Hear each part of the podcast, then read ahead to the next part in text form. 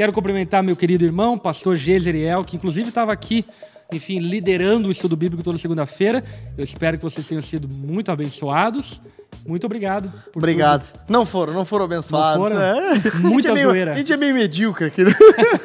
muita quando, zoeira. Falaram pra mim, muita bagunça. O gato sai, o rato faz a festa. não, mas foi legal demais, foi uma benção. Né, galera? Comenta aí como foi. como foi bacanão. Não, mas foi uma benção. Pastor Lipão renovado, hum, cabeludo, barbudo. Cabeludo, mas barbudo. Aí... Graças a Deus, amanhã é dia de aparar as arestas. As né? arestas. Não, mas foi benção demais, foi muita alegria. Pudemos é, contar com a presença do nosso querido irmão Rob, que estava aqui toda segunda-feira e sempre no final lançava uma frase de efeito, que hoje vai ser o Renan que vai lançar a frase de efeito. Acho que a gente, poderia virar clichê isso aí, né? Claro, meter uma frase Todo zona daquela. ter uma frase de efeito. Perfeito, uma tese, dá pra gente falar da tese aqui, ó. É só. verdade, bom demais. Boa. Bom, bom ter você aqui novamente. Glória a Deus. Estou um pouquinho é, é, meio, como fala? É, esbaforido, porque chegamos em cima do laço, mas estamos aqui pela glória de Deus. É. Achamos que pegaríamos um trânsito e o pastor Lipão começaria sozinho, mas pela graça de Deus, os anjos abriram o caminho e em meio ao mar vermelho... Vieram em carruagens de fogo. Viemos em carruagem de fogo. Bom demais. E aí, Renan Maciel, você tá bom? Tô bem. bem? Seja bem-vindo de volta, pastor. Obrigado, cara. Bom demais. Isso aí. É bom demais. Renan tá envergonhado, porque puta, fazia tanto tempo que era só eu aqui, bagaceira, conduzindo, agora chega, chega o Hamilton aí. Bom demais. Gente, se você está aqui pela primeira vez, seja muito bem-vindo. E, aliás, quero saber se você está aqui pela primeira vez. Se você está aqui pela primeira vez, diga aí, é a minha primeira vez, para que a gente possa te cumprimentar de alguma forma, te introduzir no nosso meio como igreja. Esse estudo bíblico acontece toda segunda-feira caia raio, caia chuva, a internet não pe pegue, seja lá o que for. Estamos aqui toda segunda-feira, 8 horas da noite, fazendo estudo bíblico é. e refletindo versículo por versículo daquilo que pregamos na nossa igreja durante o decorrer da semana. É uma ferramenta para poder abençoar os líderes, principalmente da nossa igreja global, mas também uma ferramenta para fortalecer o estudo bíblico, o ensino bíblico da nossa igreja global. Portanto, quero aqui, inclusive, saudar os irmãos da Ondadura esparramados, Brasil, mundo afora, Portugal, Estados Unidos. Bom demais tê-los aqui conosco. Inclusive, quero também saber de onde você está nos acompanhando. Se você está nos acompanhando aí de fora do país, coloca aí a bandeirinha de onde você está nos acompanhando. Se você está nos acompanhando de alguma cidade aqui do Brasil, diga de onde você está nos acompanhando, que é bem legal saber aí o alcance global que temos com o estudo bíblico. Quero também pedir algumas gentilezas. Primeira gentileza, dê o seu like aí no vídeo para que ele possa alcançar mais pessoas. Quero lembrar também que esse vídeo ele fica disponível aqui no canal Onda Dura, portanto se inscreva aqui no nosso canal, acione ali o sininho para que você receba as notificações e acompanhe todo o conteúdo da Onda Dura através do YouTube, através do canal Onda Dura. E também quero te encorajar a compartilhar esse vídeo com teus amigos e tudo mais para que outras pessoas sejam abençoadas. Dito isto, quero aqui pedir ao Geiseriel para fazer uma breve introdução de Neemias até o capítulo 7. Uhum. Depois ali eu introduzo o capítulo 7. E hoje não vamos falar sobre o capítulo 7, sobre o 8. A gente uhum. vai pular um capítulo, porque o capítulo 7, enfim, tem diversas aplicações cabíveis e importantes, uhum. mas nós julgamos que o capítulo 8 seria mais adequado nesse momento. Então, a gente vai dar uma pincelada ali no 7, mas hoje a gente vai mergulhar no capítulo 8. Mas, por enquanto vamos fazer uma introdução para quem caiu de paraquedas no nosso estudo bíblico de Neemias. Perfeito, perfeito.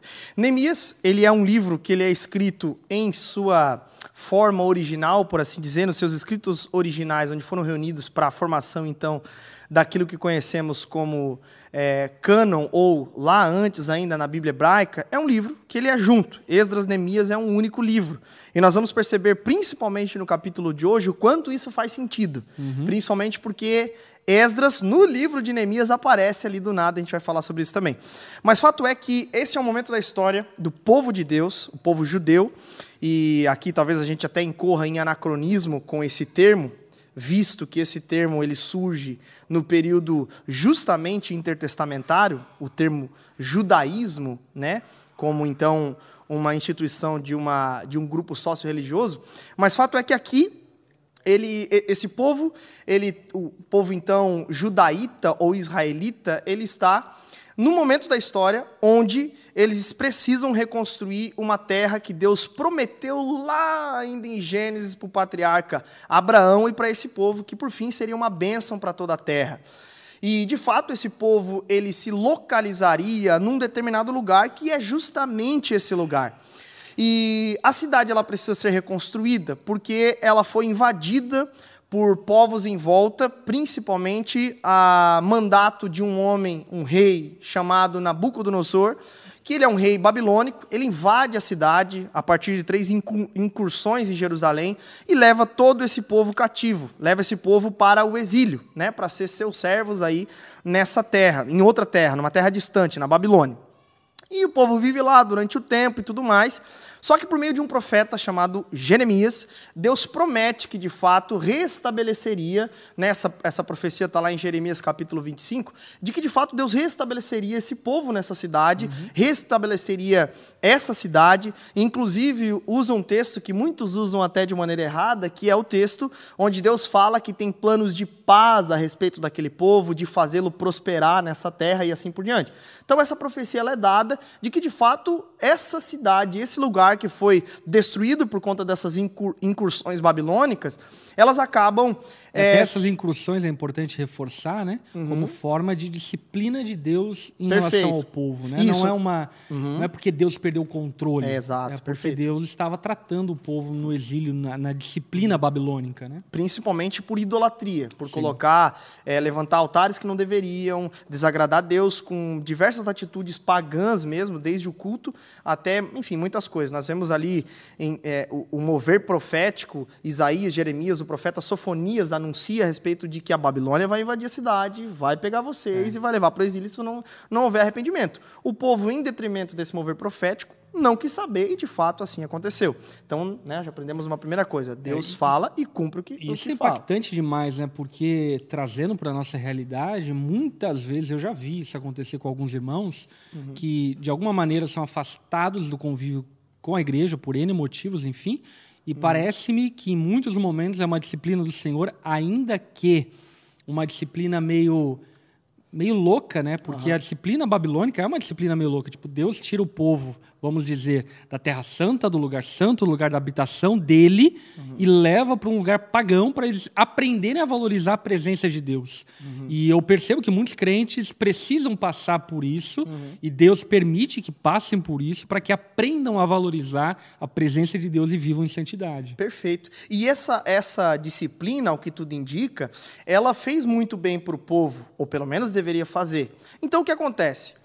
Esse povo ele é levado para exílio, só que Deus promete que essa cidade seria restabelecida, esse povo voltaria para esse lugar e assim por diante. E assim acontece.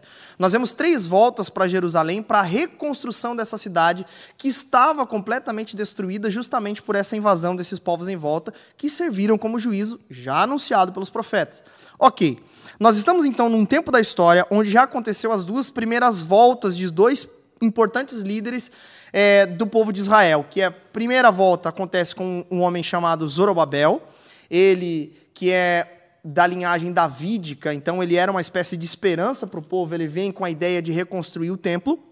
Uma segunda volta acontece com um homem muito piedoso, tido pela Bíblia como alguém muito piedoso, em constante relacionamento com Deus, que é Esdras, em que vai aparecer agora hoje no capítulo 8 de Neemias. E a terceira volta é então por alguém que vivia no palácio de Artaxerxes, do rei persa, que estava lá vivendo muito bem, tranquilo, e de repente chegamos ao capítulo 1 de Neemias, que é onde ele fica sabendo da informação de que aquelas duas voltas que aconteceram com Zorobabel e Esdras não tinham tido tanto sucesso. A gente até já explorou um pouco mais essas duas voltas, né? A gente falou a respeito de que todos esses líderes, tanto Zorobabel, principalmente com os, os, povos em volta, e Esdras, com a questão dos casamentos mistos, enfrentaram uma oposição. Uhum. Então, o que acontece?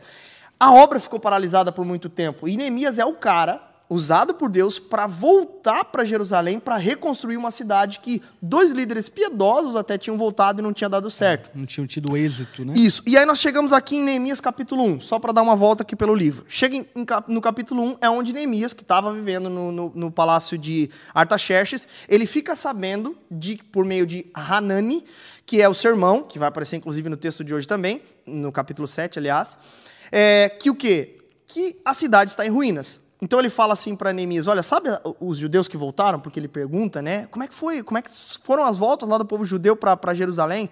Então, deixa eu te falar: a cidade está em ruínas, está tudo destruído, né? Em outras palavras, imagino que o discurso deve ter sido até maior, né? Tipo, olha, eles enfrentaram oposição, acabou que a obra paralisou uma vez, paralisou de novo. Só, só vou te dizer uma coisa: tá um desastre aquela cidade, tá tudo em ruínas. A cidade que Deus prometeu, sabe? Sei, tá em ruínas. E a palavra fala aqui no capítulo 1 que Neemias senta e chora e faz uma oração a Deus, se colocando à disposição de Deus, para que ele possa então ser um instrumento de Deus nessa reconstrução. Entramos no capítulo 2. No capítulo 2 é onde Neemias tem uma conversa com seu patrão, que é o rei Artaxerxes, para que esse patrão dele, o rei Artaxerxes, mande ele de volta para Jerusalém ou melhor, mande para lá, porque ele nunca tinha estado, ao que tudo indica, em Jerusalém, mandar para lá para reconstruir a cidade. E assim acontece. Vai então, ele chega na cidade, entramos no capítulo 3. Ele chega na cidade, no capítulo 2, na segunda metade do capítulo 2. Ele dá uma avaliada na cidade, com muita cautela, ele avalia o problema, vê que de fato a cidade está em ruínas, e aí entramos no capítulo 3. No capítulo 3 é onde ele convoca o povo para fazer acontecer, para colocar a mão na massa, e então ele vai definir papéis para cada um. Uhum. E aqui nós aprendemos, né, nos estudos bíblicos aí, que de fato po, é, pessoas até que nem eram construtores deixaram suas profissões para ajudar na reconstrução. Tamanho propósito que eles entendiam que aquela terra tinha. Eles acreditavam que de fato era a terra de Deus e que Deus os reestabeleceria. Só que nem tudo são flores. Entramos então no capítulo 4.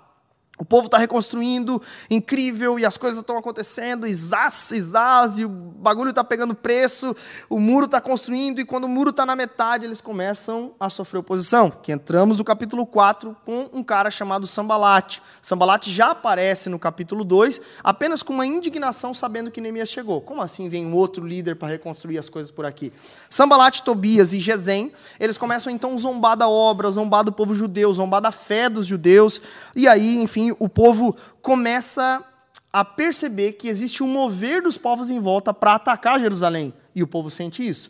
O povo então começa a ficar assustado com tudo aquilo, começa a temer. Então, agora, além de todas as, as, as oposições do lado de fora, agora o povo, na parte de dentro, começa a sentir medo, pavor, começam a olhar para a obra já com outros olhos. Por exemplo, uma das falas do capítulo 4 é: eles olharam para a obra e falaram assim: nós não vamos conseguir, a obra é grande demais, nós temos poucas pessoas, as pessoas estão fracas, enfim. Aquela oposição, de fato, deu uma mexida com o povo. E Neemias olhou para o povo e falou: não, gente, lembrem-se de Deus, Ele que está por trás da obra, lembrem-se do quanto Deus foi bom até aqui. Beleza, resolveu o problema das oposições externas.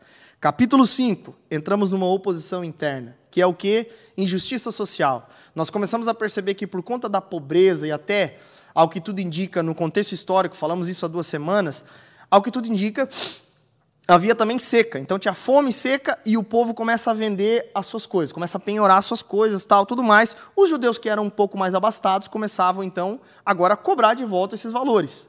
E aí que, o que começa a acontecer? Com juros e correção monetária. Isso, com juros abusivos, começavam a cobrar, cobrar, ao ponto de os judeus que estavam sofrendo oposição externas começaram a sofrer agora na mão do próprio povo. E chegou até o ápice de venderem os próprios filhos como escravos para os judeus mais ricos, para que de fato eles pudessem pagar suas contas. Neemias olha para aquela situação como um homem de Deus e fala: está tudo errado, vocês precisam se arrepender disso. Então ele faz uma reunião e diz para os judeus mais ricos: olha, olha, vocês precisam se arrepender dessa atitude, devolvam tudo que vocês pegaram dos seus próprios, próprios irmãos, a gente libertou o povo, vocês estão colocando algema nas mãos dele de novo? Vocês estão loucos? E daí o povo olhou, por exemplo, de Neemias, que era um, um governador muito justo. Ele então, diante daquela situação, no capítulo 5, o povo então diz: Nós vamos devolver tudo. E daí devolve. Entramos no capítulo 6. O capítulo 6 é onde a oposição continua. A oposição ela se materializa de outras formas. Tem um convite de Sambalate para ter uma conversa amistosa um pouco distante do povoado, mas na verdade era uma armadilha. Depois ele vai ter um encontro com um profeta chamado Semaías. E esse profeta, ele é um profeta que também quer levar Neemias para uma é, emboscada. Enfim, a oposição continua. E no final do capítulo 6, toda aquela obra que tinha começado com muita oposição, durante todo esse período que durou 52 dias, sofreu oposição, mas a obra foi finalizada. Então, onde nós estamos nesse momento? Nós estamos no momento onde Neemias diz que durante todo o período sofreram oposição, mas o muro ficou pronto. É isso daí. E aí chegamos no capítulo 7. E esse é o retrato, e inclusive se você tem acompanhado esse tema, acho que você tem pescado a aplicação que a gente tem feito desse tema, né? Uhum. Esse é o retrato da igreja em muitos momentos. Perfeito. Um povo que foi convidado pelo Senhor, eleito pelo Senhor, para participar da grande construção da obra de Deus. Nós somos cooperadores de Cristo nessa grande obra. Uhum. E essa obra, ela tem aspectos naturais, que o texto aqui retrata muito bem, muros. Igreja é feita de muro, é feita de organização, é feita de administração, é feita de gestão, coisas que, inclusive, muitas vezes a gente acaba ignorando, uhum. mas que fazem parte da obra de Deus e não podem ser deixadas de lado.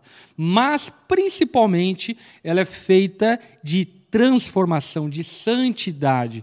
E isso é muito legal, porque no capítulo 7, fim do capítulo 6, capítulo 7, Neemias menciona então que a obra terminou. Uhum. E tendo terminado a obra, ele organiza a obra terminada, estabelece governadores, líderes, estabelece levitas, e depois de tendo estabelecido esses cargos, no capítulo 8, que é o que nós vamos nos deter hoje, ele então vai para aquilo que é o objetivo Perfeito. da transformação e da reconstrução do muro. Eu digo isso por quê? Porque o capítulo 8 nos ensina que estarmos geograficamente em um lugar santo não nos faz santos. Deixa eu repetir. Estarmos geograficamente em um lugar santo não nos faz santo.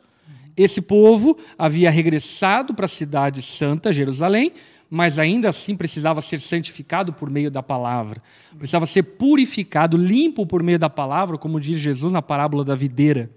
Então, agora, no capítulo 8, é como se o odre tivesse pronto e o vinho precisasse escorrer sobre esse odre novo, que era Jerusalém reconstruída, para que dessa maneira então o povo pudesse viver o real propósito de eles serem regressados para Jerusalém. Uhum. Porque o propósito de Deus estabelecer prédios, igreja, organização, expandir o reino, o propósito não são prédios, não são construções, não é geografia, não é matéria. O propósito é que o povo eleito de Deus seja santificado à imagem e semelhança do seu filho.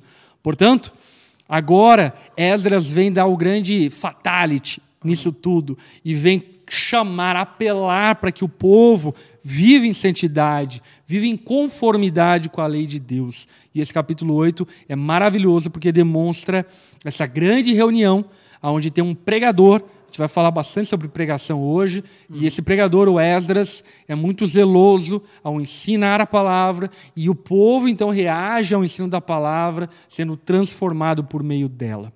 Dito tudo isso, introduzido, uhum. quer acrescentar alguma coisa, Renan? Eu acho que essa, essa coisa da, da estrutura e da parte orgânica da igreja, né, e é o que a gente presencia aqui no texto, no capítulo 7, especialmente, né, e capítulo 8, uh, muitas vezes é, é mal interpretado, né? Porque geralmente, por exemplo, a crítica, ah, tal igreja parece uma empresa. Geralmente o que as pessoas estão criticando é essa parte estrutural da igreja.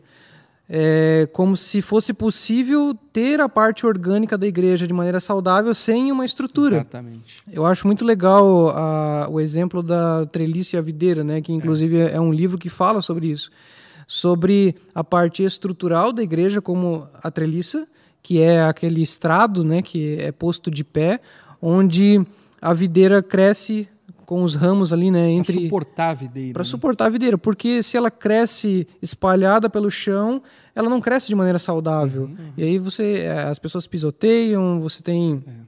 É, outras ervas daninhas que vão surgindo, vão prejudicando a planta e tudo mais, né? Então, para uma igreja crescer de fato saudável, ela precisa dessa parte estrutural, que é uma parte morta, uhum. digamos assim, né? Porque a treliça ela não tem vida uhum. em si. É, ela não é a parte prioritária, ela não é a parte mais importante. Na verdade, ela aponta e sustenta a parte que é mais importante, Muito que é bom. essa parte orgânica, né? É muito legal a tua fala, Renan, porque de fato eu acho que existe essa intriga que não deveria existir, porque a treliça e a videira precisam uma da outra. A treliça tem como propósito a videira. Né? O, o, o final é a frutificação da videira. Porém, a videira só vai frutificar se ela tiver a treliça, que também entra na, na parábola do odre e do vinho. Uhum. Né? É, o odre o vinho, é óbvio que o vinho é mais importante. Ninguém bebe odre. A gente bebe vinho. Sim. Mas para o vinho ser bebido é necessário que ele esteja em odre, porque a gente não consegue beber vinho segurando na palma da mão. Vai escorrer pelos dedos e o vinho vai se perder. Uhum. Portanto, a estrutura, essa parte material morta da igreja, ela é vital para a parte viva da igreja. Uhum. Inclusive, quando a gente estuda a história dos reavivamentos, os grandes despertamentos que houveram ao longo da história, a gente percebe que em muitos momentos esse vinho escorreu pelas mãos porque não tinha estrutura. E isso não apenas na história dos avivamentos, como, sei lá, uh, o reavivamento wesleyano e tantos outros reavivamentos que a gente vê ao longo da história, mas na nossa própria história como igreja eu percebo isso claramente. Houve um tempo onde Deus é, permitiu um avanço, uma expansão da videira, mas a gente não estava preparado, não tinha estrutura para suportar aquilo que Deus estava fazendo, e muito daquilo foi perdido por falta de estrutura. Portanto, é necessário que, como bons líderes e pessoas que querem servir ao Senhor com graça, com excelência e assim por diante, entendamos o valor da, da treliça e compreendamos que a treliça não é o propósito final, ela serve a videira. E dessa forma, aplicando ao texto, a gente percebe que Neemias compreendeu isso muito bem. Não era suficiente muros e templo, era necessário que o povo fosse santificado. A treliça, a construção, os muros, o templo e a videira, a vida santa de um povo que é transformado por meio da palavra através da exposição de Esdras. Hum. Muito bom. E é tão, é tão incrível o capítulo 7 o capítulo 8, porque ele. A gente está fazendo uma aplicação aqui diferente de tudo que eu já vi em comentários é, expositivos a respeito de Neemias, nesse tema. Até estava conversando com o pastor Lipão ontem lá na casa dele. A gente tem feito algo nesse tema que eu acho que, no fim das contas, é, é, é dá para aplicar muita coisa do que já foi aplicado é, em todos os comentários que eu vi até o momento, que é o que? A aplicação no sentido de sabermos que, de fato, o livro de Neemias é um grande ensinamento né, no que se refere em caráter de aplicação, no que se refere à liderança. Nós olhamos para a vida de Neemias e nós vemos, cara, esse cara foi um baita de um líder. É. Foi. Mas, quando a gente começa a olhar para o livro de Neemias, para esse texto, é, e olharmos para a realidade do povo, que não há nenhuma estrela ali, mas que existe a mão bondosa de Deus, que escolheu um líder para aquilo ali, nós começamos a perceber que, cara, se a gente aplica para a igreja, isso aqui é muito poderoso. Por exemplo, o capítulo 7 é uma organização das famílias. Uhum. Números, quem entrou, quem não entrou, qual era o povo que estava lá. Parece que aqui tem um hall de membros. É. Hall de membros protegidos por uma muralha, uhum. ou seja, há uma proteção, e essa proteção não deve ser abandonada. É, as portas que ainda não foram terminadas, inclusive Neemias, no início do capítulo 7, vai dizer: mesmo quando for a hora mais quente do dia, não abandonem a porta, não deixem ela sem guarda. Ou seja, nós não podemos nos misturar Claro que aí, a, a, aqui, né, exegeticamente, esse é o erro de Neemias, por assim uhum. dizer, porque no fim das contas, né, vamos falar de um aspecto aqui um pouco mais escatológico, no fim das contas, o plano de Deus era uma Jerusalém sem muros, é, né? Sim. Mas, é, se tratando, se formos aplicar para a igreja, o que nós vemos aqui é uma organização de um rol de membresia. Uhum. E tendo a membresia estabelecida, Renan Macieski, membro tal, pastor Felipe Falcão, com a função do pastor presidente, pastor Gesiriel, pastor auxiliar na Onda Dura em Joinville. Parece que tendo essa organização, depois disso, quando a gente se fecha naquilo que Deus quis que nós é, fizéssemos e não deixarmos com que nada influencie, né, nem as oposições de Satanás, nem a nossa mistura com o mundo, nesse caso muito materializado nas oposições com relação a casamentos mistos, né, enfim, é, não tão radical como Esdras foi, mas tipo assim, se a gente se proteger, proteger uhum. a membresia, a gente agora vai ter uma boa base para entender que é esse povo aqui, ó, que está aqui dentro, que precisa crescer agora a partir daquilo que nós vamos trabalhar no capítulo 8, que é a palavra de Deus. Então, parece que representa mesmo uma igreja, entende? Então é Sim. muito incrível. Quando a gente tem esse olhar em relacionado à igreja, é fantástico o livro de Neemias. É porque, enfim, dependendo da- visão é, que você tem né, de Antigo e Novo Testamento, Israel, Igreja, enfim, você vai perceber essa conexão de um povo. Deus sempre quis um povo. Independente da tua forma de enxergar a conexão entre Israel e a igreja, a gente percebe características muito claras do propósito de Deus que ganham novas formas no Novo Testamento, porém ainda continua tendo o mesmo propósito, a mesma essência. Um povo eleito, um povo separado, um povo que é distinto do mundo, um povo que se reúne, um povo que tem propósito, um povo que é santo, que vive de acordo com a lei de Deus e por aí vai. E isso, enfim, é muito legal. Agora, vamos lá para o capítulo 8, senão a gente só vai ficar no capítulo Bora, 7. bora. Show. Eu- Só, só um- uma coisa que eu acho bem interessante aqui, né? Só só co- comentando aqui sobre o capítulo 7.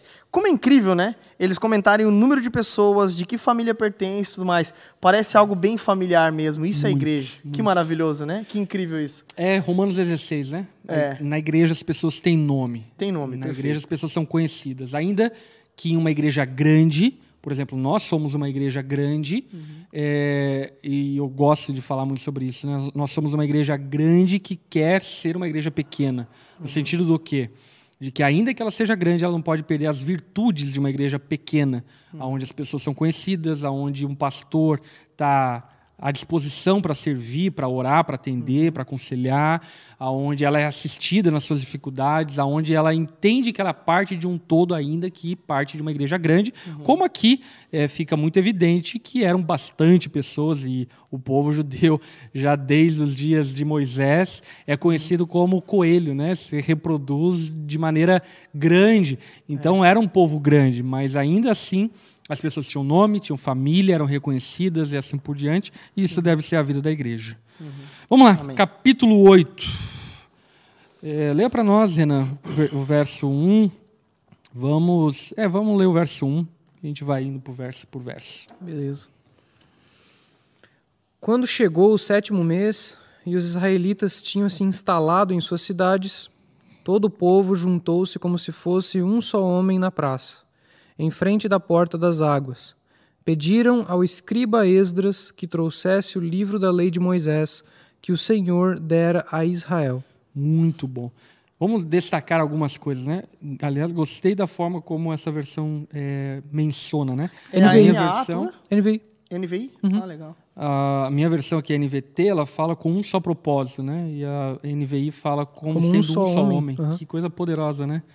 Enfim, é, o que é muito legal, e isso faz parte, inclusive, da, da, da história judaica, inclusive nas semanas passadas, enfim, a gente teve um episódio, enfim, horrível de um comunicador é, da, enfim, da mídia conhecido tal, que agiu e falou algo muito, enfim, infeliz e uma fala antissemita. É, e isso ficou muito evidente o quanto o povo judeu ele é um povo que tem, eu diria, carimbo. Ah, o brasileiro é um pouco, eu diria, meio vira-lata, assim, sabe? Tipo, a gente troca de cidadania e quer ser cidadão aqui, lá, colar, enfim. Mas Não o- tem orgulho de ser brasileiro. Né? Exatamente. Mas algumas Eu tenho. nações. Muito orgulho. De verdade. Eu amo o Brasil. Olha aí, muito bom. O jeito o Neymar. é, e eu amo o Neymar. É, o povo judeu tem isso muito forte. Né? O povo judeu é judeu. É, Por conta, obviamente, de toda a história que carrega essa coisa de, de é o meu povo, é a minha descendência, a minha ascendência, é de onde eu vim. E fica muito evidente na, na reconstrução de Jerusalém diversas vezes, na cruzada, agora, enfim, quando o Estado de Israel foi estabelecido e por aí vai. Tipo, nós vamos ver aqui na, na semana que vem a festa das cabanas, que é comemorada Até hoje, tipo Sim. assim, então é, é- eles são muito tradicionais, assim, né? É. O, o pastor já teve em Israel, né? O Shabá lá que você E esse comentou ano até. vamos voltar junto de novo em Israel. né? Olha No que do ano, benção. novembro, Ah, é? viagem para lá. Oh, que benção. E tipo assim, ó, lá em Israel, né? Até o pastor comentou aquele dia, meu irmão foi pra lá também. Ele falou, cara, é tradicional. O Eu, eu tava lá no período da festa das cabanas. Olha que legal, cara. E até, tipo assim, ó, nós vemos algo aqui no texto bíblico de séculos antes de Cristo que acontece até hoje. Então eles são, eles preservam muito, né, aquilo que, enfim, é- é- é- foi instituído ao longo da história, né? É, é porque esse senso de povo, né? E, e isso precisa ser parte da igreja. Sabe, A gente precisa ter um senso de povo. A gente não faz parte de uma organização humana. A gente faz parte de uma organização espiritual, transcendental, eterna, que atravessa a história, que rasga a história. Gente faz parte de um povo eleito, de uma nação santa, povo exclusivo de Deus. E o povo judeu aqui representado tinha essa, essa noção, que por vezes eu percebo e acho que falta muito é, no crente hoje em dia. Ah, há uma, uma falsa ideia de que eu sou um espectador da igreja, que eu sou ah, não parte, mas eu sou alguém que senta e vê, e inclusive, por exemplo, ah, eu vejo a facilidade com que as pessoas saem de igreja, mudam de igreja, começam a igreja, enfim, não, não compreende essa aliança que existe não somente entre nós e Deus individualmente, mas entre nós e nós. Eh, somos um povo, e sendo um povo, devemos cultivar a comunhão. E o povo judeu, ele é caracterizado por isso, ensinando para nós, como igreja, como deveríamos nos encarar uns aos outros. Devemos olhar para os irmãos que sentam do nosso lado em um culto, em um grupo pequeno, como sendo parte da minha família. Ele é meu povo, ele é sangue do meu sangue. O sangue de Cristo foi derramado e corre em nós, como corre nos nossos irmãos. Portanto, o povo aqui reunido eh, mostra, primeiro, essa questão do propósito, da unidade de propósito, que é maravilhosa. E eh, quero mencionar outra coisa muito importante: o povo se reúne. Eu gosto de dar essa ênfase, né? O povo de Deus se reúne. Inclusive, o escritor aos Hebreus vai advertir a alguns que estavam criando o modismo de serem crentes e não se reunirem, dizendo: ei, não deixem de se reunir como igreja. Perfeito. Porque o povo de Deus vive em reunião, vive reunidos. Porque a ausência da reunião faz com que nós nos apartemos do propósito, faz que nós nos apartemos da vida com Deus. Então, ainda que de maneira digital, nós temos várias ferramentas para conectar, para mantermos-nos em comunhão, em reunião, enfim, nós devemos nos preocupar em mantermos-nos reunidos com a igreja e termos um nome registrado na igreja, fazemos parte desse, desse lugar, desse ambiente, dessa família na fé. Então, o povo de Deus se reúne. Meu irmão, não existe crente sem reunião. Crente precisa viver em reunião. Não é não, Renan? Boa. É, o, eu tava pensando que o, o Martin Lloyd Jones ele fala que ele critica né, as várias brigas por divisões de, de raça e de classe e etc. Né? E ele diz que a única diferença que o evangelho admite é a de santos e ímpios. Aqueles que são povo de Deus e aqueles que não são povo de Deus. E aqueles que são povo de Deus precisam se reunir, precisam estar em comunhão, precisam viver como um só homem, né? É, como um só povo. Muito bom. Eles estavam reunidos em um só propósito e eles tinham fome. Fome pelo quê? Fome pela palavra de Deus. Pela palavra de Deus. Até é legal que a, a cidade é reconstruída, os muros, o templo, porque esse lugar ele é fundamental para o culto em Israel. O que é central, o que está em jogo na reconstrução é o culto de Israel. E é muito provável que o povo ficou todo esse tempo que ele ficou exilado sem ouvir a lei de Deus. Nesse contexto, a gente não tem Bíblias espalhadas para todo o povo, né? O povo não tem acesso às escrituras, né? Ele, ele, eles se reuniam para escutar alguém lendo o texto, né? Então, o povo aqui ele está muito sedento. E é provável que é, essa sede de, da palavra de Deus, essa fome da palavra de Deus, esteja associada a todo esse período que o povo passou sem ter acesso à lei. O povo estava com saudades de ouvir a lei de Deus, né? O povo e muitos nem tinham ouvido, né? E muitos nem tinham ouvido, né? Porque a, acabaram nascendo no exílio. No exílio, né? Como o próprio Neemias, é, pelo que parece, né? Exatamente. Então, é, isso é poderoso no sentido do que a reunião do povo de Deus ela acontece em torno da palavra de Deus. Uhum. A palavra de Deus, em uma reunião da igreja, precisa ser o centro. É óbvio que aqui eu estou falando é, no aspecto natural, né? no aspecto espiritual. É óbvio que Deus é o centro e a gente não é um bibliolatra, né?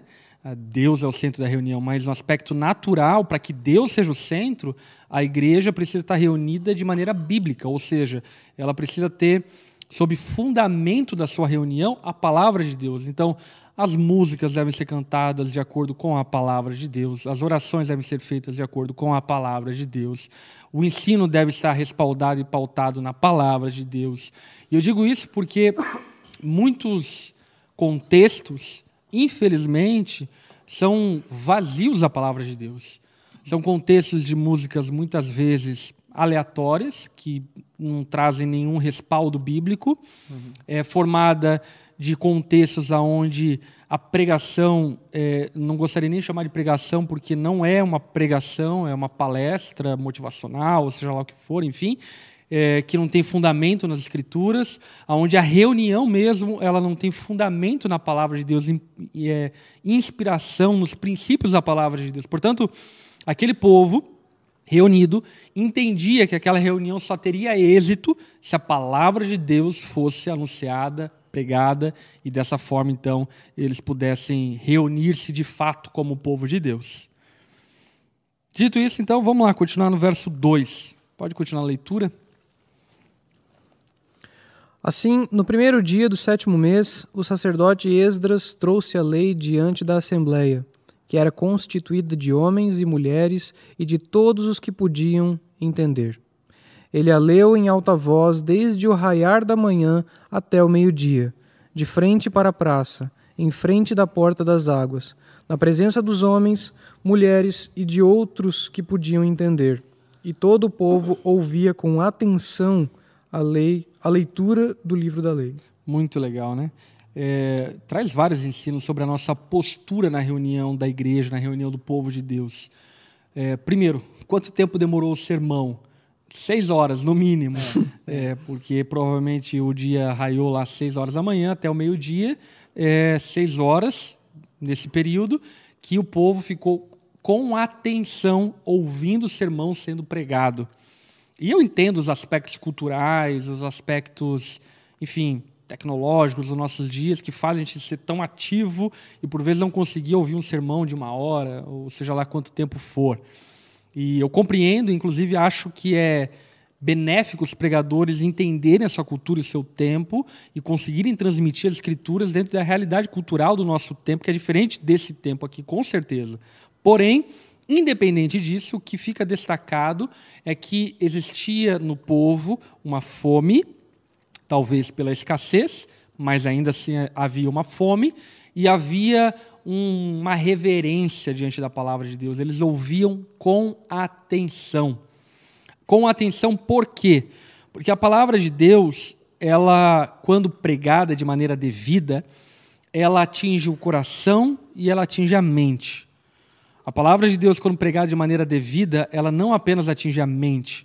A pregação ela não é intelectualista, embora seja intelectual. Assim como ela não é emocionalista, embora ela seja emocional. A palavra de Deus, quando pregada devidamente, ela é carregada de emoção, de coração e carregada de intelectualidade, de profundidade. E então esse povo, ele precisava entender a palavra de Deus. Eu digo isso por quê? Porque eu acho que alguns contextos, e por vezes acaba que talvez você, na sua casa, na internet, consuma esse tipo de conteúdo vez após vez, viva uma espécie, eu diria, de hipnose espiritualista, aonde você ouve uma mensagem que te emociona, que te arrepia, que você chora, mas ao término dela você pergunta: o que eu aprendi? O que eu devo viver? O que eu descobri de Deus a partir daquilo que me foi anunciado? E você simplesmente não sabe resolver, não sabe responder. Por conta do quê? Porque foi uma mera é, palestra motivacional, emocionalista, mas não a pregação da palavra de Deus. Portanto, a palavra de Deus precisa mexer com a nossa mente. Ela precisa ser entendida. E para que ela seja entendida da maneira devida, ela precisa carregar é, aspectos do coração, por assim dizer, e aspectos da mente, intelectuais. E dessa forma, nesse casamento entre a mente e o coração, nós recebemos uma metanoia e, conforme a profecia, inclusive de Joel, né, um novo coração que sente as coisas de Deus, que chora, se importa com as coisas de Deus. Então, esse povo estava lá atento e atento para entender a palavra de Deus. E eu te faço essa pergunta: quando você ouve uma pregação, quando você vai a um culto, você busca entender o que está sendo pregado ou você senta como numa cadeira elétrica religiosa e ouve o sermão como sendo algo que apenas afeta as suas emoções? Qual é a tua postura? Não é mesmo? Uhum. Agostinho tem uma frase que ele diz que é Feriste-me o coração com a tua palavra, desde então te amei. Muito conhecida, né, essa frase. E isso nos mostra o fato de que o nosso amor ele está extremamente relacionado à teoria. O compromisso do nosso coração é, não está isento e não está divorciado daquilo que nós entendemos com a nossa mente. Uhum. Na verdade, é, quando nós amamos algo com o nosso coração, nós buscamos sustentar isso na teoria. Uhum. Nós buscamos evidências científicas e teóricas para sustentar o nosso amor. É. E na medida que a gente busca essas evidências científicas e teóricas, o nosso amor também fortalece. Uhum. Então percebe que é um ciclo. Né? Enquanto eu aprendo, eu sou ferido por essa palavra e, e quanto mais eu sou ferido, mais eu amo e, e porque mais eu amo, mais eu desenvolvo o aspecto científico desse amor. É. Uhum. Então, é, a, a, gente não tem como separar uma coisa da outra, né? Eu amo, por isso busco compreender. E quanto mais eu busco compreender, mais eu amo. É. E isso fica traduzido, por exemplo, no texto, com o público. Uhum. Nós temos homens e mulheres de, e crianças de todas as idades que tinham capacidade de entender. É. Então, é, eu acho interessante aqui porque, por exemplo, essas crianças, possivelmente, elas são já crianças, né, não sei qual era o nível cognitivo daquela sociedade. É mas... Que passavam pelo bar mitzvah, né? Isso, possivelmente eram os que passavam pelo bar mitzvah, que é a, a maturidade na, na cultura judaica. Então, de um menino e da menina, acho que o menino é com 12 e a menina é. Enfim, não, não vou errar aqui se eu falar. Mas, enfim, mas é o bar mitzvah e o bar. É que não é uma idade é, fechada, né? É uhum. por volta de 12, 10 anos, que uhum. tem a ver com a menstruação da menina e com a puberdade do menino, uhum. que fazia parte da maturação. E isso é muito legal porque, por exemplo, como igreja, nós somos credo-batistas, cremos que aquele que se batiza precisa crer e ter entendimento da sua fé para se batizar, uhum. e nós julgamos isso não com uma idade específica, tipo, ah, tem 10 anos, então pode se batizar. Mas nós julgamos isso a partir de uma entrevista, obviamente não exaustiva, mas uma entrevista, enfim, é, pura, de perguntar, por exemplo, para uma criança o que ela entendeu do Evangelho, uhum. por que ela quer se batizar, por que ela está tomando essa decisão e por aí vai. Porque uhum. dessa maneira a gente distingue se ela tem entendimento do que está fazendo. Porque se houver entendimento, como nós cremos, ela deve ser batizada. Agora, se não houver entendimento, se percebermos isso já aconteceu algumas vezes, enfim, que tem a ver com influência dos pais, que tem a ver com influência social, porque outro amigo batizou, enfim, nós dizemos aos pais e à criança, enfim, que ele deve aguardar, esperar um pouco mais para que a criança entenda aquilo que está acontecendo quando ela for batizada, né? Uhum.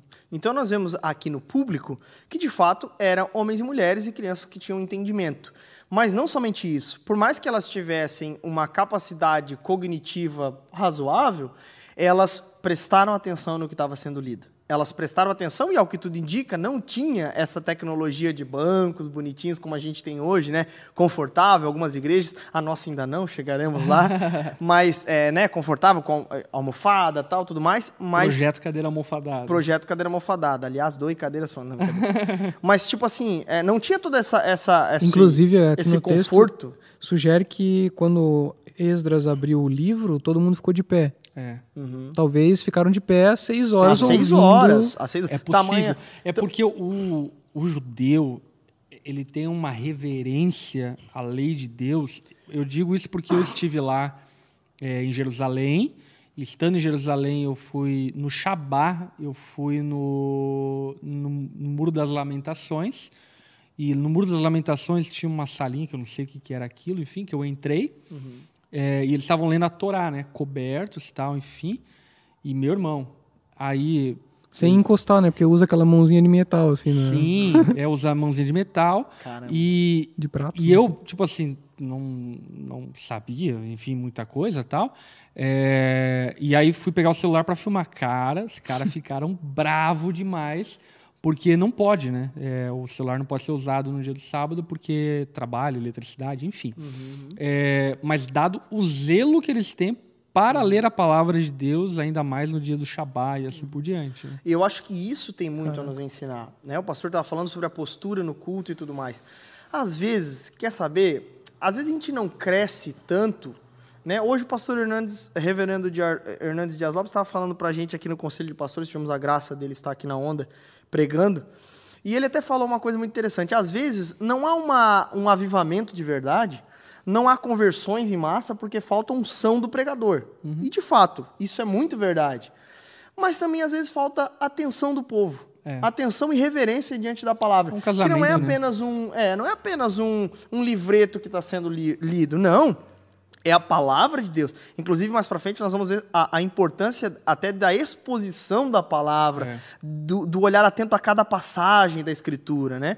Porque não é um livreto, não é conversa para boi dormir, é a palavra de Deus. É. E eu acho que a gente não tem tantas transformações de verdade na nossa igreja, sobretudo em meio a jovens, porque não se leva tanto a sério a palavra de Deus. Não entende o peso que isso aqui tem. Ah, é a, é a abertura Mas lá eu- na sala, no Salmo fico me 91, questionando 23. Aqui só um enigma, né? Uhum. É, fico me questionando se é culpa é, da igreja, do povo, ou culpa dos pregadores. De Adão. E a, a resposta que eu chego é que é culpa de ambos. Uhum. Sim. Nós vivemos, infelizmente, uma realidade onde pregadores não têm sido tão zelosos. Eu conheci muitos pregadores, enfim, eh, e talvez você já conheceu, que, por exemplo, prepara o sermão 30 minutos antes de subir para pregar. Porque aprendeu a se comunicar e então, enfim, não se prepara. Outros que dizem que a verdadeira pregação ungida espiritual é aquela que você abre a, a Bíblia lá no momento do culto e fala aquilo que você entendeu. Eu tinha preparado uma coisa, mas quando eu cheguei aqui estava orando. Exatamente. É cilada, Bino. É cilada. cilada. E, e eu acho que isso educou mal o povo de Deus. Eu vejo isso porque Até- a gente tem vivido um efeito contrário dentro da ondadura em relação a isso, né?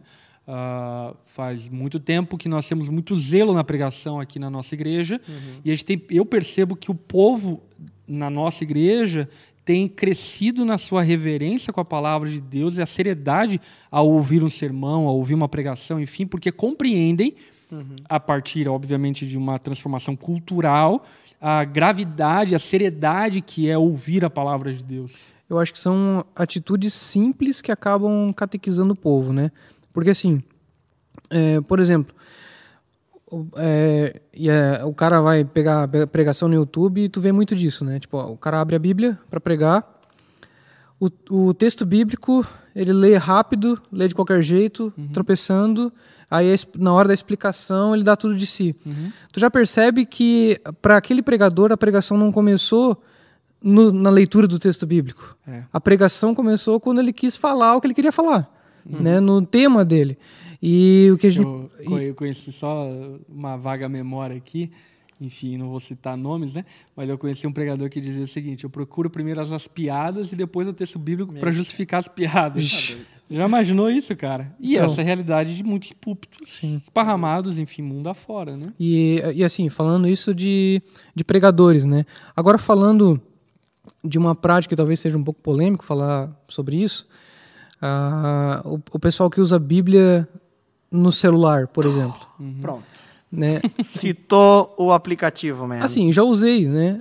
Mas, cara, isso é tão fácil você se dispersar usando. Notificação. É, porque, cara, você tá ali acompanhando no celular, de repente vem a notica- notificação. A notificação Vamos fazer do uma banco. enquete. Quem usa é, a Bíblia no celular no momento de culto? Vamos ver aqui no, no nosso chat quem usa. E até essa coisa que o pastor estava comentando lá do, dos judeus, né? Da, da leitura e tirar o celular, né? Pra, é, eu pensei também nu- numa outra coisa, né? Às vezes as pessoas deixam de cultuar para fazer store, para ficar fazendo postagem. É, escutou a pregação, escutou uma frase ali que é um pouquinho mais bonitinha. Ah, deixa eu postar essa frase. E o cara perde ali 15 minutos da pregação preparando o store para deixar o store bonitinho post. para postar. Ah, mas ah, tem a, a motivação evangelística, não sei o quê. Mas, cara, você está perdendo o principal. Até O um momento do conselho culto é para cultuar, não para evangelizar. Perfeito. Mas até um, um- um aspecto que eu acho que dá só para trazer um equilíbrio aqui é tipo assim, ó, não que o Renan tá desequilibrado, né? Mas só trazendo um aspecto aqui que talvez dá uma dica. Dá para você fazer isso. Tipo assim, o storyzinho da pregação e tal.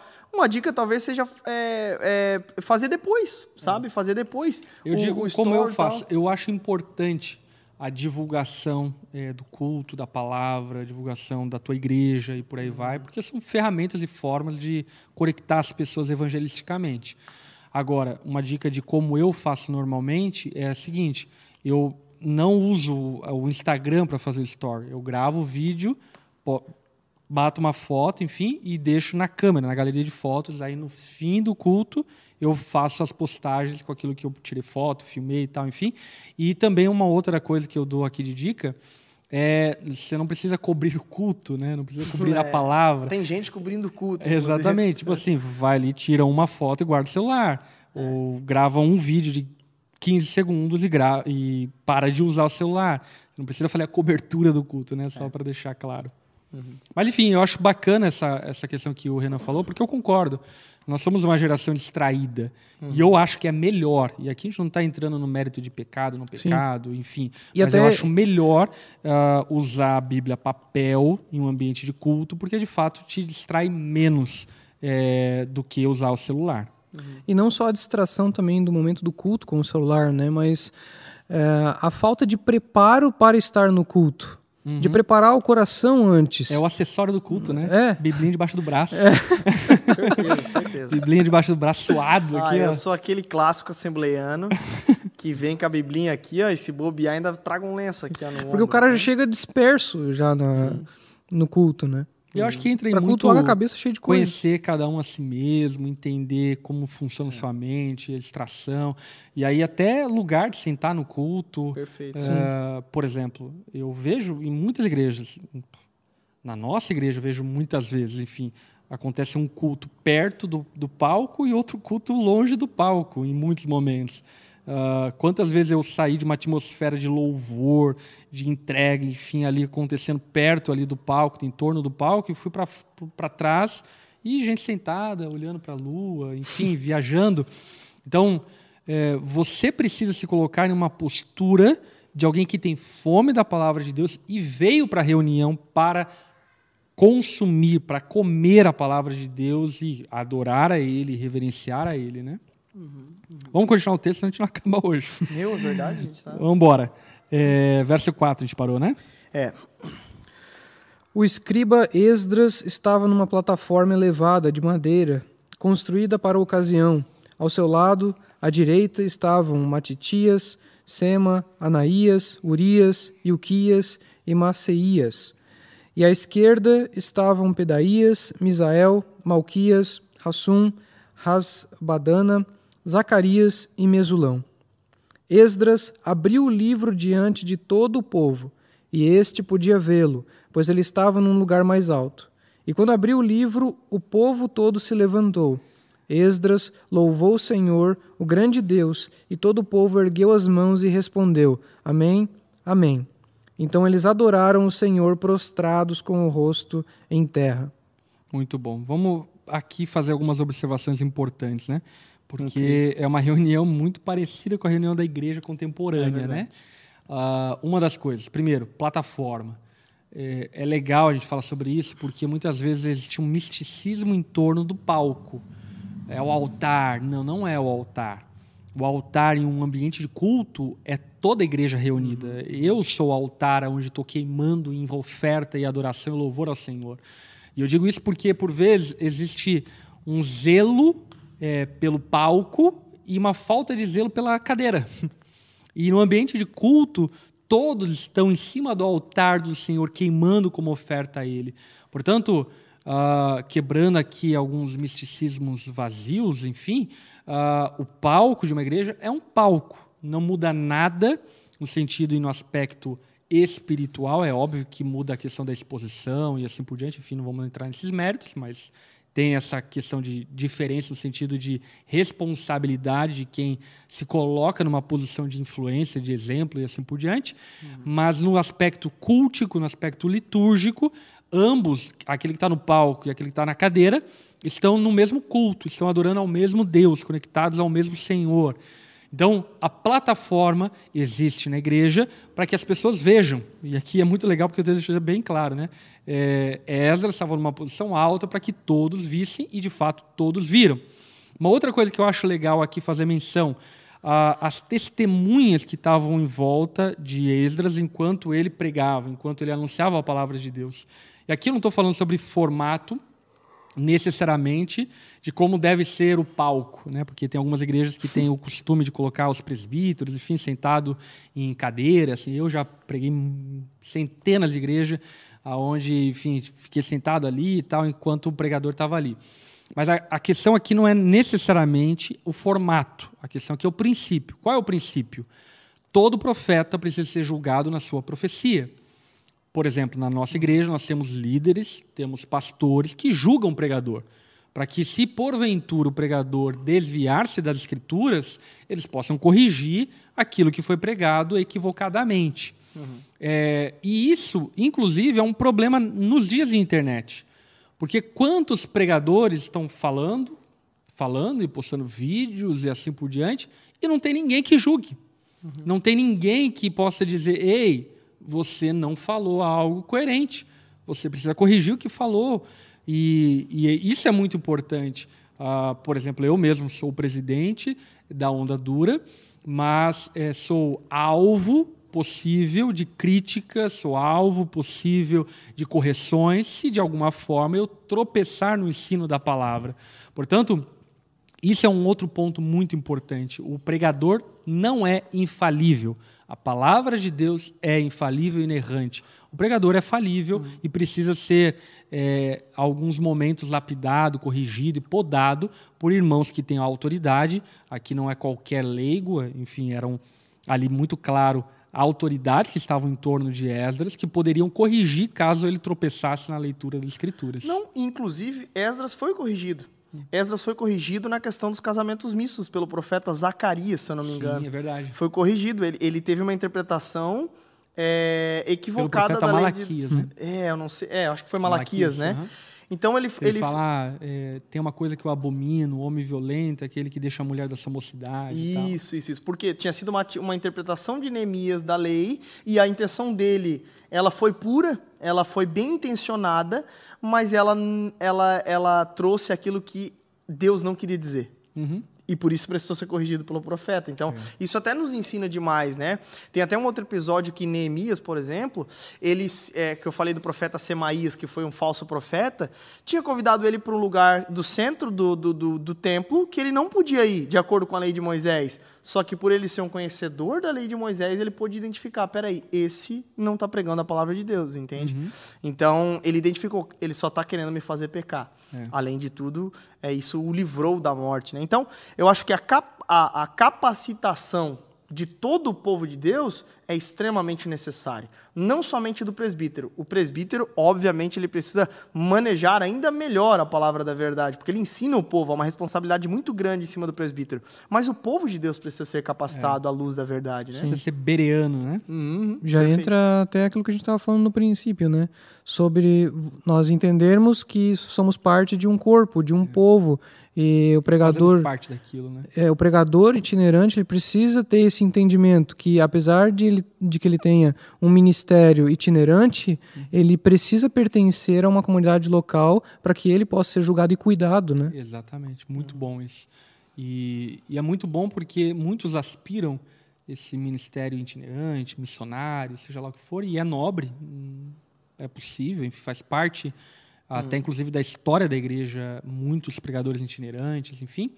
Mas é muito importante que haja a quem você se submete como pregador, como pastor, e é óbvio que o ambiente disso é em uma comunidade, é uma igreja, é uma comunidade local, onde de fato é, há pessoas que possam corrigir, como aqui no caso de Esdras. Né? Uhum. E algo que eu também gostaria de destacar é o verso 6, onde Esdras louva o Senhor Aqui não fala se foi em forma de canção, de poesia, não fala se foi apenas uma expressão, enfim, mas eu acho legal a gente citar isso, né? Uh, o louvor ele é muito importante na reunião pública da igreja. Uhum. E ele é muito importante não porque a música é legal, é muito importante porque nós precisamos trazer a consciência quem Deus é. Uhum. O que é louvor? Louvor, literalmente traduzido, é elogiar, falar bem, contar glórias, honrar. Portanto, em um ambiente de culto, nós devemos louvar. Para quê? Para que nós nos recordemos, lembremos a quem estamos buscando, a quem estamos adorando, a palavra de quem nós vamos ouvir. Uhum. E isso é interessante porque muitas músicas hoje são até boas, uhum. mas não são louvores. É, e eu digo isso porque, por exemplo, muitas músicas são extremamente antropocêntricas, humanistas, falam de nós. E essas músicas são boas. Você pode escutar na tua casa, no teu carro, enfim, mas no ambiente da reunião da igreja, precisamos cantar de músicas e falar sobre músicas que contem sobre a presença de Deus, falem sobre o caráter de Deus, digam quem Ele é. E por esse motivo, então, é, a gente se preocupar, e aqui vai um toque aos ministros e assim por diante, com aquilo que nós colocamos no repertório da adoração da igreja, para que a igreja de fato louve ao Senhor e não tenha uma experiência antropocêntrica, idólatra, enfim, um ambiente de culto. É, Esdras louvou e o povo louvou. E aqui eu conto uma experiência fresca daquilo que eu vivi na Bethel. Uhum. Mencionei isso algumas vezes, né? Uh, eu fui visitar a Bethel semana retrasada, enfim, lá em Redding, na Califórnia. E a Bethel é conhecida pela adoração, pelo louvor, enfim. E, de fato, é, comprovei, testemunhei o quanto essa igreja é madura na sua adoração. Eu fiquei é, impactado com aquilo que eu presenciei e vi. Uma igreja que não é extravagante, como alguns julgam que é, é uma igreja muito simples na sua forma de adorar, na sua forma de cantar, muito bíblica na sua forma de cantar e adorar, enfim. E eu percebi uma coisa que é raro eu perceber. Não era é, um palco e o povo. Era o povo e os ministros. Ambos ministrando uns aos outros e conduzindo uns aos outros e adorando juntos ao Senhor. Isso é maravilhoso, porque por vezes a banda está ali em cima da plataforma, em cima do palco, ministrando e conduzindo, enfim, e o povo está de braços cruzados. Uhum. E o que eu percebi ali era homens, crianças, velhos, enfim, participando daquele momento e alguns momentos, por exemplo, aonde a banda ia transicionar alguma canção, alguma música, enfim, e ficava em silêncio. E eu percebia, cara, uma coisa muito legal.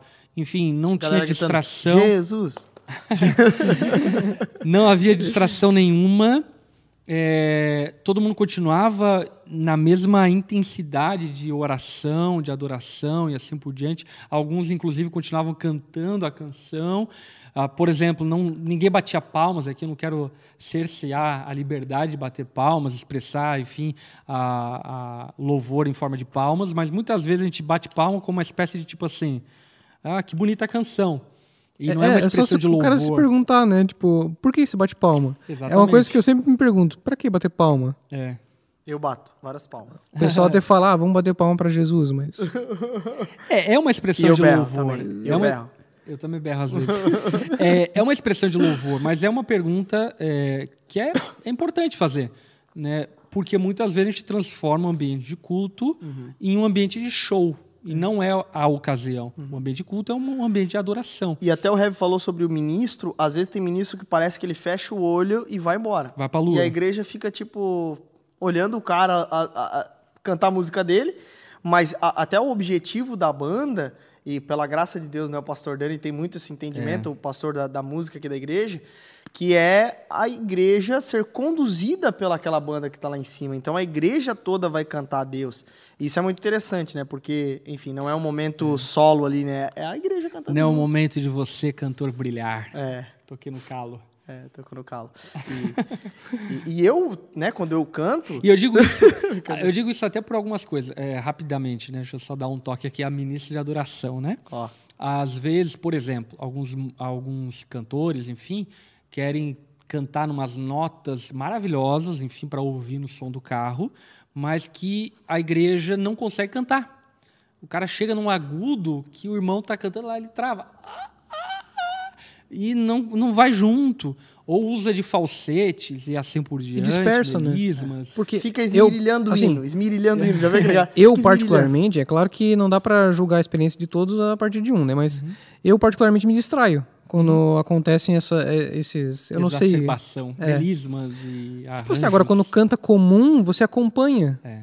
Agora, quando o cara sai da, do, do São normal. as músicas mais congregacionais, é mais fácil do povo cantar e tal. Mas o que é legal aqui, cara, é que a gente percebe esse princípio, né?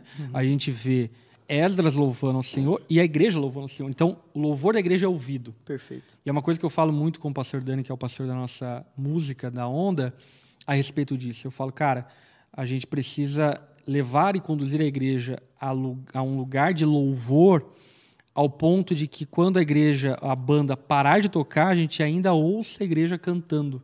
A igreja precisa estar cantando, a, a igreja precisa estar envolvida nesse lugar. E a gente percebe isso aqui no texto, né? Esdras louva e o louvor da igreja é ouvido. A igreja também está participando daquele momento, não é ah, os músicos, no caso aqui não haviam músicos, possivelmente, enfim, mas é todos envolvidos nesse momento de louvor. Uhum, enfim, perfeito. vamos lá, vamos continuar. E só, só uma coisa aqui que eu acho interessante é que o povo, ele, ele envolve não somente a sua voz na adoração, mas ele se prostra, né? ele ergue as mãos. Eu acho isso muito interessante porque eu sou um cara expressivo por natureza, não é uma regra, mas eu sou um cara expressivo por natureza. Como pode eu me expressar diante do gol da seleção brasileira e eu não me expressar em adoração diante do meu Deus? Eu sou um cara expressivo. Então, se, cara, se eu me expresso diante desses ambientes, eu quero expressar o meu louvor e a minha adoração além da minha voz também ao Senhor. E Isso, obviamente, sem atrapalhar o irmão do lado, né? Enfim, não vai fazer aviãozinho É. bater com a cara na mão das pessoas. Mas é, é, é, essa expressão de louvor com o nosso corpo também. Enfim, eu acho que é, é muito legal a gente ver até esse exemplo aqui sobre as pessoas com o rosto no chão, adoraram, com as mãos erguidas. Enfim, nós vamos ver até isso, não de uma forma mais descritiva e não normativa, no texto de Timóteo, quando ele fala sobre a reunião pública, a reunião pública, onde os presbíteros eles estão orando a Deus com as mãos levantadas, né? Expressão corporal. Uma né? expressão corporal de louvor a Deus e assim por diante. Então, eu acho que é, é, é, vale a pena aqui salientar também isso. Eu acho, eu acho muito incrível como acontece esse momento de louvor aqui, né? né, Nesse, dura- no meio desse povo. E tu vai perceber depois, por exemplo, agora vocês viram que a, a, a, Gaza, na faixa de Gaza, estava. Perdão, o Domo de Ferro teve que interceptar vários mísseis na, na entrada de Israel, agora no Em ano Jerusalém. passado, Em Israel. Jerusalém. E nós vimos os soldados comemorando e dançando junto em roda, assim. Tem até também no The Chosen, Jesus e os discípulos dançando. Que Tem até uma figurinha, figurinha. disso. Bom demais essa Uma figurinha. figurinha disso, Jesus dançando e tal, tudo mais. Porque é um povo muito, é um povo muito festeiro, né? E, a- e na sua adoração, com muita reverência, também tem isso. Né? Então, isso é muito incrível também nós é, entendermos isso e, e- e- e tomarmos também como um exemplo, por assim dizer. Bom vale demais. lembrar que esse- texto aqui não é um, é, não é um texto normativo, É. né? Não é tudo que aconteceu lá deve É um acontecer texto aqui. inspirativo, né? É. E que reforça alguns princípios é, Importantes cíclicos, né? público, Tanto no aham. Novo Testamento, no Antigo Testamento, assim por diante. É base, por exemplo, para pregação expositiva. Completamente. Né? É base para pregação expositiva. Esse é o texto é, principalmente usado para defender a tese da pregação expositiva, de como Esdras leu a lei, né? Vamos lá, verso 7. Manda ver, Renan. Os levitas, Jesuá, Bani, Serebias, Jamim, Acube, Sabetai, Odias, Maaseías, Quelita, Azarias, Josabade, Anã e Pelaías instruíram o povo na lei e todos permaneciam ali. Leram o livro da lei de Deus, interpretando e explicando, a fim de que o povo entendesse o que estava sendo lido. Bom, tá aí.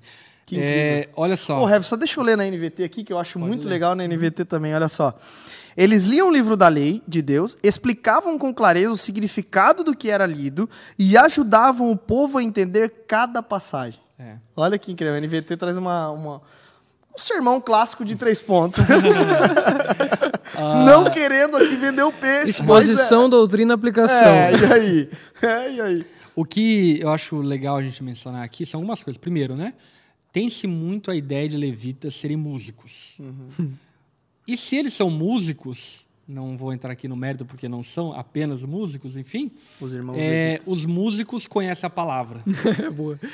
E isso é algo que é, hoje eu acho que está destinado aos ministros de adoração e de louvor na igreja. Quer ser ministro, pô? É, Acho que estudar, cara. É, os ministros aqui, perceba, os ministros, vamos, vamos pensar então que os levitas são músicos, enfim, eles estavam preparados para instruir o povo na palavra. Pronto. E aqui vem um soco no estômago de todos os cantores, músicos, instrumentistas, enfim, da adoração, do louvor da igreja. Vocês precisam estar preparados, por exemplo, para ensinar a palavra a um membro comum. Aí o que acontece? O cara sabe certinho lá o batuque certo lá da batera, sabe corretamente o arranjo do teclado, enfim. Mas se for explicar biblicamente o que ele está cantando, ele não sabe. Aham, perfeito. Ou seja, não serve para músico. Na igreja, não. Talvez, enfim, no God Talent, no, seja lá onde for, enfim, pode até servir. Ah, aqueles que ministram a igreja precisam saber o que estão ministrando a igreja. E eu vou dizer uma coisa: é totalmente diferente. E aqui entra a unção, né? Unção e outros não. É totalmente diferente um ministro, um instrumentista que entende o que ele está tocando, que entende o que ele está cantando. Quando ele entende o que ele está cantando, parece que algo espiritual, mas talvez seja emocional, é, acontece enquanto ele canta. Existe verdade no que ele está cantando, profundidade, poder no que ele está cantando. Então, aqui um toque a todos os ministros né, e músicos, enfim. Vocês precisam conhecer a palavra de Deus. É, aqueles que ministram a igreja precisam estar preparados para instruir a igreja é, na palavra de Deus. Outra coisa que eu quero salientar, e aí entra a questão da pregação exposi- expositiva e assim por diante, é o fato de que a pregação precisa ser a palavra de Deus. A palavra de Deus precisa ser pregada e anunciada. Eu não sou um defensor de um método fechado. Ah, Por exemplo, eu defendo o princípio da pregação expositiva com unhas e dentes, que é o fato de que o texto precisa ser exposto. E aqui eu não falo de método, de como esse texto deve ser exposto, enfim. É porque isso é um engano, na verdade, achar É. que pregação expositiva é um método. Exatamente. A pregação expositiva é muito mais uma filosofia do que um método.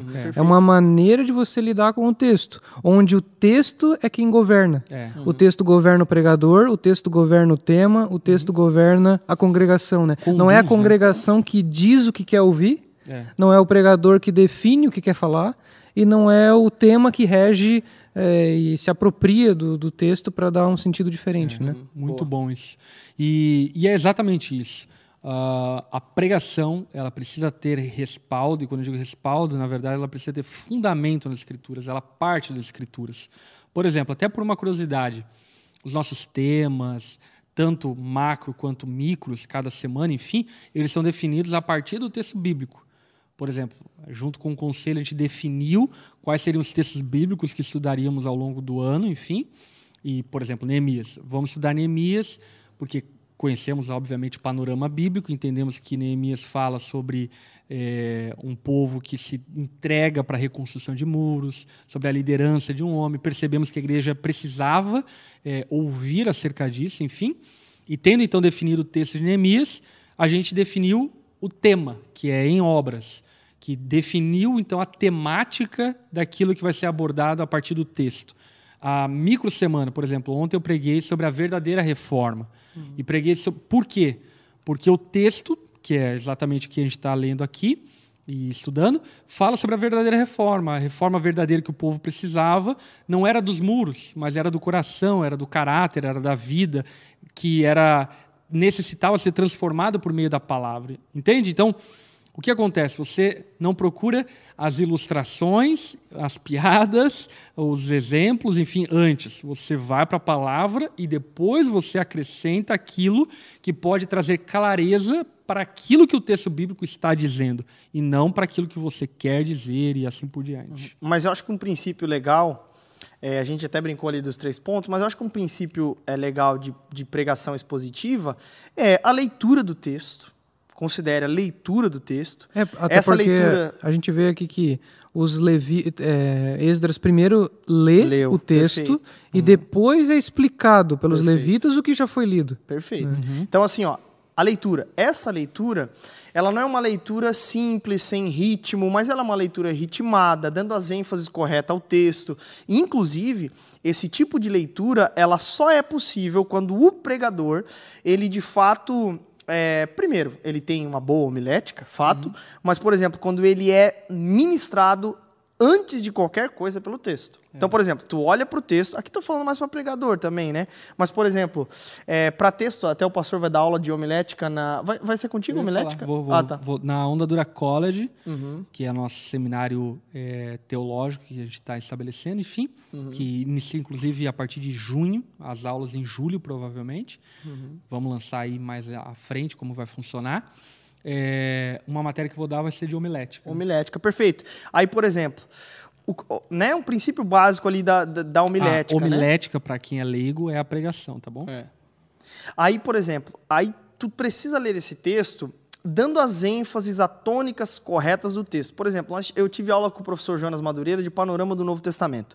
Ele estava nos ensinando a respeito de como ler um texto. E aí ele foi lá para 1 Coríntios e ele começou a ler o texto. E ele come... leu de novo. E ele leu de novo. Ele falou, gente, onde está a ênfase do texto?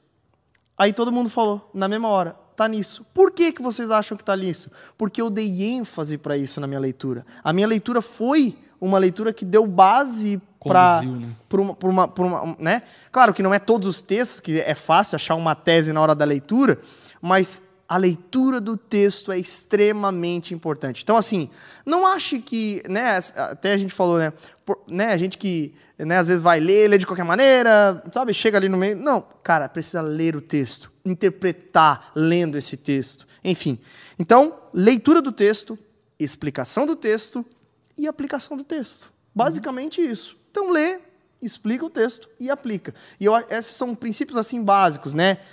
Enfim, né, só, só para que a gente entenda. O povo leu, houve uma explicação e o povo entendeu o que estava sendo dito, uhum. sabe? Aqui também já é um conselho que eu dou. E por fim aplicou, a gente vai chegar na aplicação daqui a pouco. Isso, e, que é, o, que é o, o, o, se tornar verdade na vida da comunidade, né? Uhum. Não, né? Não adianta a gente também pregar como se fosse. É, enfim, tem, tem várias coisas que a gente pode aprender. Mas eu acho que é um princípio básico: a leitura do texto bem lida, uma explicação do texto e aplicação. Só que tudo isso ele exige tempo do pregador, ele exige preparo do, do, do, pregador. Então, gente, valorize o seu pastor local, inclusive, que prega toda semana para você. Valorize isso. Depois que eu comecei a pregar, eu comecei a valorizar muito mais a pregação é, é, é, né, o trabalho do pregador, né, quando eu sento na minha cadeira e ouço o, o pastor Lipão pregar. Né? Aliás, estava com muita saudade de ouvir o pastor pregar. Estava é, né, ministrando, a gente sempre vinha no culto e pregava. E ontem a gente sentou na cadeira, até comentei com a Cal. É, ah, como é bom ouvir o nosso pastor pregando de novo, sendo ministrado, e é maravilhoso. Então, né, não é novidade que eu admiro muito o pastor como pregador. Hum. Então, sabe, valorize o seu pastor local. Às vezes, os pregadores de internet, eu não estou dizendo que todo pregador de internet é ruim, até porque né? Nós temos bons pregadores de internet. O Hernandes que veio aqui, ele é um pregador também de internet. Ele é um pregador de televisão, ele é um pregador de grande mídia. Originalmente televisivo, né? Originalmente televisivo, perfeito. O próprio Billy Graham, que usou muito bem desse método, né? Então, não é necessariamente isso, mas valorize o pastor local. Ele está toda semana pregando para ti, acredite, dá trabalho fazer uma pregação. Dá trabalho fazer uma boa pregação, precisa mergulhar no texto, precisa ser é, ministrado pelo texto. Então, até a leitura, por isso que é chato mesmo quando a gente vem para o culto e o cara está no celular não prestando atenção nas coisas. Toma esse exemplo aqui, fica seis horinhas em pé. Não vai ter seis horas de sermão, né? Mas, é. sabe? Mas eu acho que é muito importante. Se valoriza a pregação do seu pastor, que é extremamente importante. Bora, vamos fazer o seguinte: vamos ler numa batida ali o 9 e 11, vamos. que eu já tenho o texto na mente, aí eu consigo fazer aqui um contorno para a gente conseguir encerrar. Bora lá, Renan. Então Neemias, o governador, Esdras, o sacerdote e escriba e os levitas que estavam instruindo o povo disseram a todos: Este dia é consagrado ao Senhor, o nosso Deus. Nada de tristeza e de choro, pois todo o povo estava chorando enquanto ouvia as palavras da lei. E Neemias acrescentou: Podem sair, e comam e bebam do melhor que tiverem, e repartam com os que nada têm preparado. Esse dia é consagrado ao nosso Senhor. Não se entristeçam, porque a alegria do Senhor os fortalecerá. Os levitas tranquilizaram todo o povo, dizendo: Acalmem-se, porque este é um dia santo. Não fiquem tristes. Pode ler o Continua? 12 também. Então todo o povo saiu para comer, beber, repartir com os que nada tinham preparado e para celebrar com grande alegria, pois agora compreendiam as palavras que lhes foram explicadas.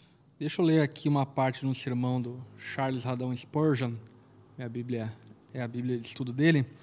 É, no verso 10 ele menciona assim: A vasta congregação diante da porta das águas, sob o ensinamento de Esdras, foi despertada e ferida no seu íntimo.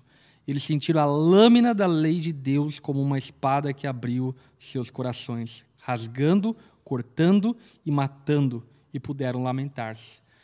Enfim, bem poético né, a fala de Spurgeon. Uhum. E é muito legal a gente perceber isso. A palavra de Deus, de fato, ela é uma lâmina, ela corta, ela penetra no mais profundo do nosso ser. Agora, o papel do pregador não é apenas ferir, mas é também trazer esperança, porque a palavra de Deus é aquela que fere, mas aquela que também trata a ferida. Deus, ele fere e trata a ferida. Eu acho isso importante porque eu conheço alguns irmãos que são meio masoquistas uhum. se tratando de pregação, né? Ah, deu nas canelas, como se só bater nos crentes fosse algo é, puro, santo, enfim. Eu diria, inclusive, muitas vezes é extremamente carnal é esse tipo de postura de alguns pregadores. Uhum.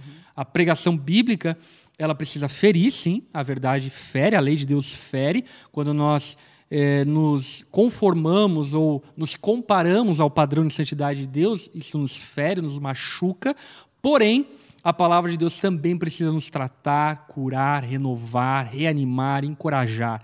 Então, Neemias, diante da pregação de Esdras, ele vai dizer: Olha, povo, machucou, feriu, vocês estão chorando? Que bom, vocês entenderam a palavra. Mas agora parem de chorar.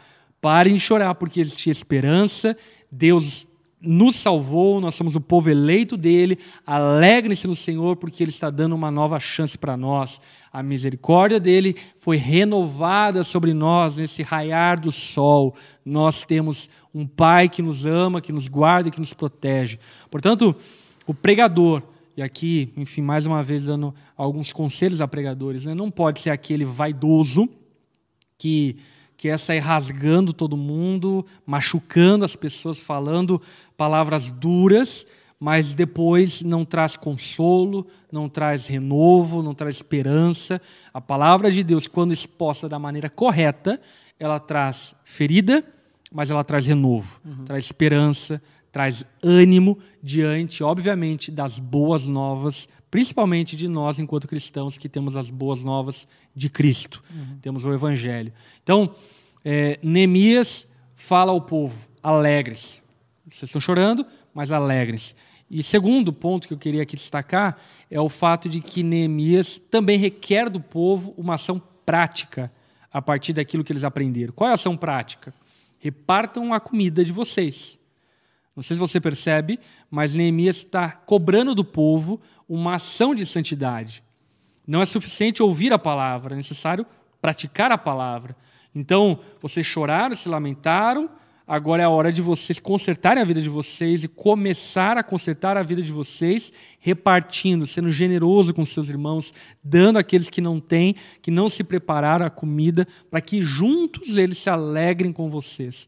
Portanto, a pregação, ela precisa ter como alvo final uma ação prática, uma atitude diante da palavra de Deus. Nós não podemos ouvir a palavra de Deus e agirmos ou sermos os mesmos depois da palavra de Deus ser exposta da maneira devida. Uhum. Eu acho interessante o queria ler aqui o o encontro de Jesus com os discípulos na estrada de Emaús, né? Que eu acho que ele ilustra muito bem esse ponto. É. É, e no versículo 25, depois que Jesus questiona eles, né, sobre o que vocês estavam discutindo enquanto caminho, e eles estavam tristes, né, pela morte do Senhor. Uhum. E aí no versículo 25 ele disse: Como vocês custam a entender e como demoram a crer em tudo o que os profetas falaram. Não deveria o Cristo sofrer essas coisas para entrar na sua glória? E começando por Moisés e todos os profetas, explicou-lhes o que constava a respeito dele em todas as Escrituras. Ao se aproximarem do povoado para o qual estavam indo, Jesus fez como quem ia mais adiante, mas eles insistiram muito com ele: Fique conosco, pois a noite já vem, o dia já está quase findando. Então ele entrou para ficar com eles. Quando estava à mesa com eles, tomou o pão, deu graças, partiu e deu a eles. Então os olhos deles foram abertos e o reconheceram, e ele desapareceu da vista deles. Perguntaram-se um ao outro não estava queimando o nosso coração enquanto ele nos falava no caminho e nos expunha as escrituras? Está uhum. é. aqui o pregador por excelência, né? É verdade, Senhor Jesus. Perfeito. A própria palavra. Até, um, até uma coisa interessante que o pastor falou sobre... Que é, feriu, mas confortou, confortou o coração. Perfeito. Feriu, mas confortou, até vocês estavam falando sobre isso.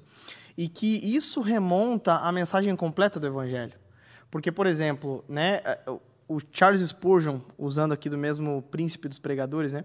Ele tem uma, um, um, trechinho no livro dele que se chama, no livro dele chamado Conselho para Obreiros, que se chama o Evangelho Caricato. Esse trecho ele diz o seguinte: o, o, o nariz é um traço proeminente no rosto do homem, mas é possível fazê-lo tão grande que ao ponto de todo o resto do corpo, é, do, do, do rosto, seja lançado a nada. Uhum. Então, isso é uma caricatura, não retrato. É, da mesma forma, algumas doutrinas podem ser faladas com tamanho excesso que podem lançar as sombras às demais doutrinas também importantes do Evangelho.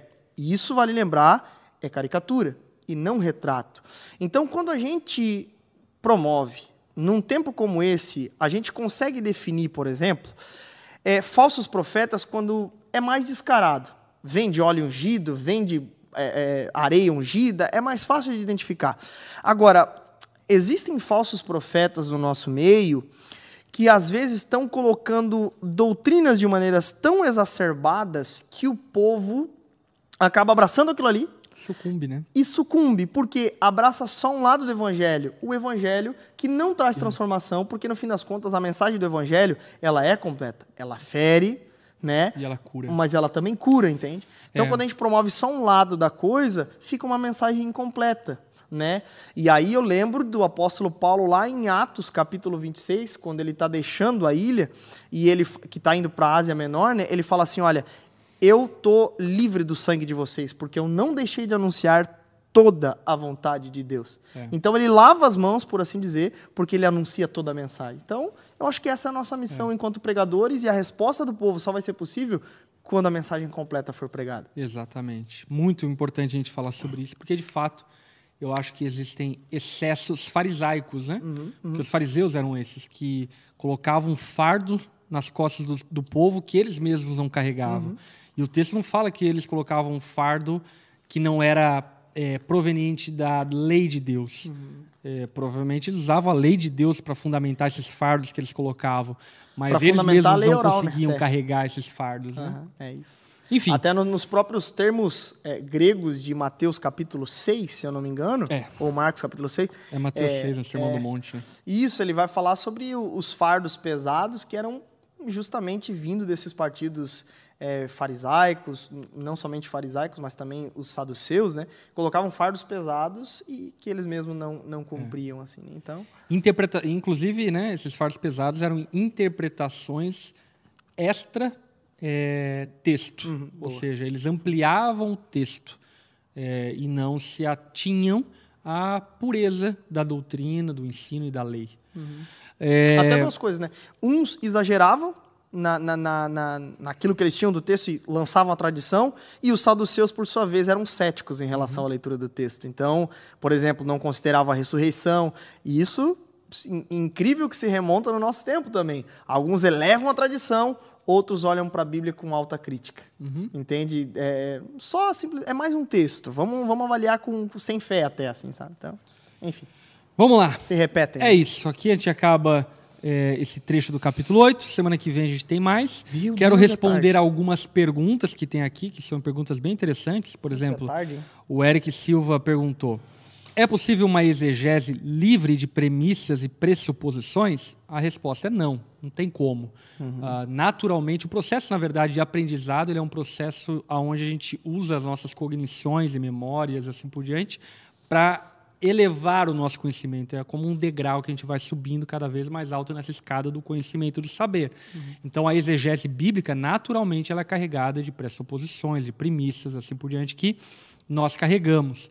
Inclusive, eu acho que é muito importante haver esse equilíbrio nas teologias, né? na teologia histórica, na teologia sistemática, na teologia bíblica, porque esse equilíbrio faz com que nós tenhamos uma melhor visão do texto bíblico.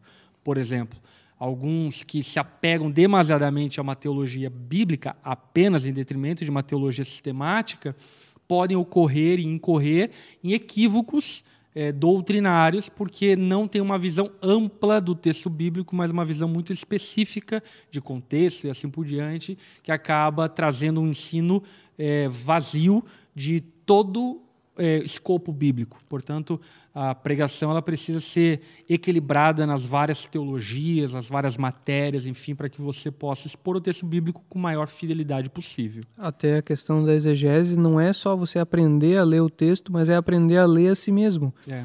Porque é necessário é, você aprender quais são os seus pressupostos, qual é a sua maneira de enxergar o mundo, quais são esses princípios que de alguma forma governam a tua leitura do texto, e aí você analisar se não são esses princípios que no fim não estão inserindo sentido no texto, em vez de extrair o sentido que o texto realmente pretende, né? É, e acho que o que é importante aqui se tratando disso, né? É, eu acho que a, a honestidade bíblica é muito importante. É, porque naturalmente você tem pressuposições e premissas, porém, e eu falo muito isso, né? Eu não forço o texto a dizer o que ele não está dizendo. Eu digo isso porque alguns pregadores, por serem defensores ferrenhos e se encontrarem com textos difíceis da palavra de Deus que não fundamentam aquilo que eles pensam, eles acabam torcendo o texto, fazendo uma salada ali, enfim, para tentar dizer o texto aquilo que eles creem. Então, aí que eu digo sobre equilíbrio da teologia bíblica, sistemática, enfim, porque em alguns momentos eles têm alguns textos que não dizem aquilo que você convictamente crê, é, como soteriologia, escatologia, seja lá o que for. E você tem que ter a honestidade bíblica para, olha, não, o texto não dá margem para essa tese, mas numa visão ampla das escrituras, eu continuo crendo na minha convicção, enfim, e entendo a escatologia, a soterologia, enfim, a partir dessa perspectiva. E eu acho que, é, no sentido de pressupostos, o maior pressuposto, ou os maiores pressupostos que a gente deve ter da Escritura é inerrância e infalibilidade. Eu acho que quando a gente vai com esse pressuposto, é o caminho mais seguro para a gente ter uma boa exegese não uma exegese, É. que é retirar aquilo que eu quero entender do texto. Isso é bem importante. Bora lá, mais perguntas. Uma pregação coach motivacional de pessoas online, mas que durante, durante incentivo a ir a uma igreja, gera algo de benéfico ao evangelho? Eu ouvi uma Como vez que é uma, pergunta? Se ela... uma pregação coach é, bem claramente aqui ele está dizendo que é uma pregação que não tem nada a ver com a Bíblia, tal, enfim, uhum. é, gera algo de benéfico à igreja, ao evangelho, mesmo que eu, é, ele falar uma, teologia, uma pregação coach, mas que o cara motiva a pessoa a ir uma igreja e assim por diante, gera algo benéfico. Eu quero é, responder essa pergunta citando um pastor que eu admiro demais, que é o pastor Carlos Alberto Bezerra, pastor, presidente e fundador da Comunidade da Graça. Ele uma vez pregou em uma conferência que eu estava a respeito de uh, ser usado não significa ser aprovado. Deus usa a mula, Deus usa o diabo, Deus usa uh, filósofos, Nabucodonosor. O texto chama Nabucodonosor de servo de é, Deus. O que importa é que Cristo está sendo pregado, Paulo fala, né? Exatamente. Sobre os que então, pregavam por más motivações. Então, o que eu quero dizer com isso é o quê? É, é benéfico? Tudo é benéfico. Deus usa todas as coisas para a sua glória. Ainda que nós julguemos que algumas coisas fugiram do controle de Deus, ainda assim elas de alguma forma cooperam para a glória de Deus. Agora, isso não quer dizer que é aprovado. Então, a partir disso que eu estou dizendo e afirmando, é que nós não podemos, eu diria, fazer vistas grossas aquilo que é dito de maneira equivocada em nome de Deus. Ah, só porque está enviando para a igreja.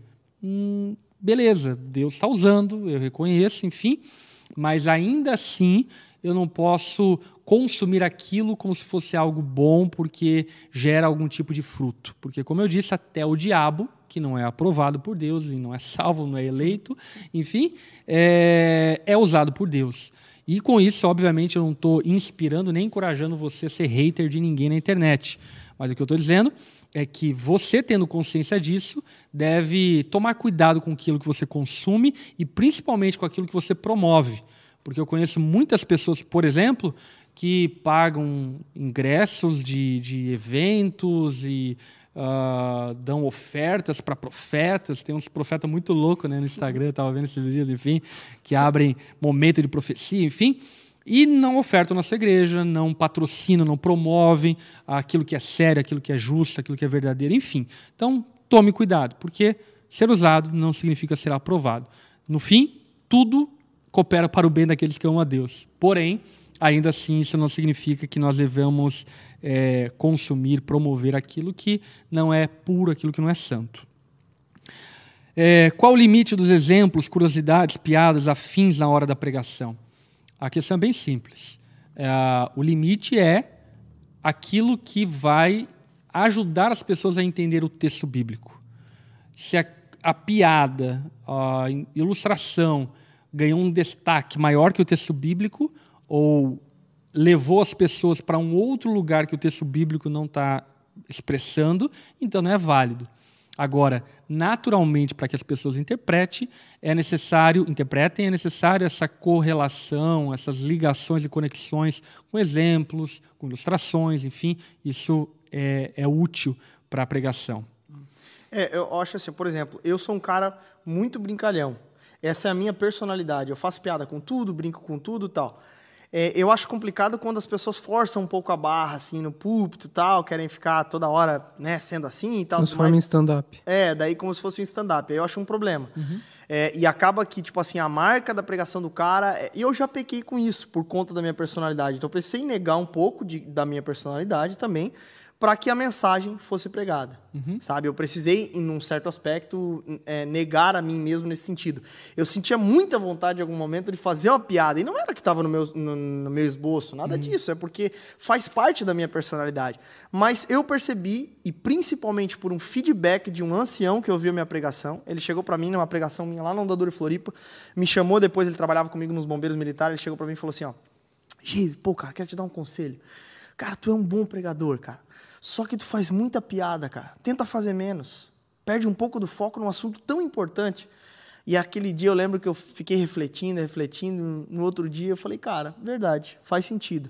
Eu ainda continuei depois de um tempo, porque é um pouco da minha personalidade, e ainda faço piadas, e não acho que é ruim, desde que é, é não tome o lugar central do que é o texto, que Exatamente. é a pregação, a explicação e a aplicação do texto aí eu acho que não é, não é um problema. Mas se, é isso aí. enfim, se ajuda.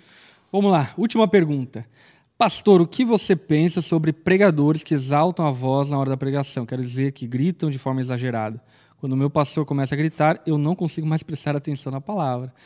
Então, existem métodos e métodos e personalidades e personalidades. E o que eu diria para sobre isso é a mesma coisa que a gente estava dizendo sobre as piadas, ilustrações, exemplos, enfim. Se de alguma forma a personalidade do teu pastor é meio exacerbada, exagerada nesse sentido, é, mas ele está pregando texto bíblico e isso dá ênfase no texto bíblico, uhum. ok.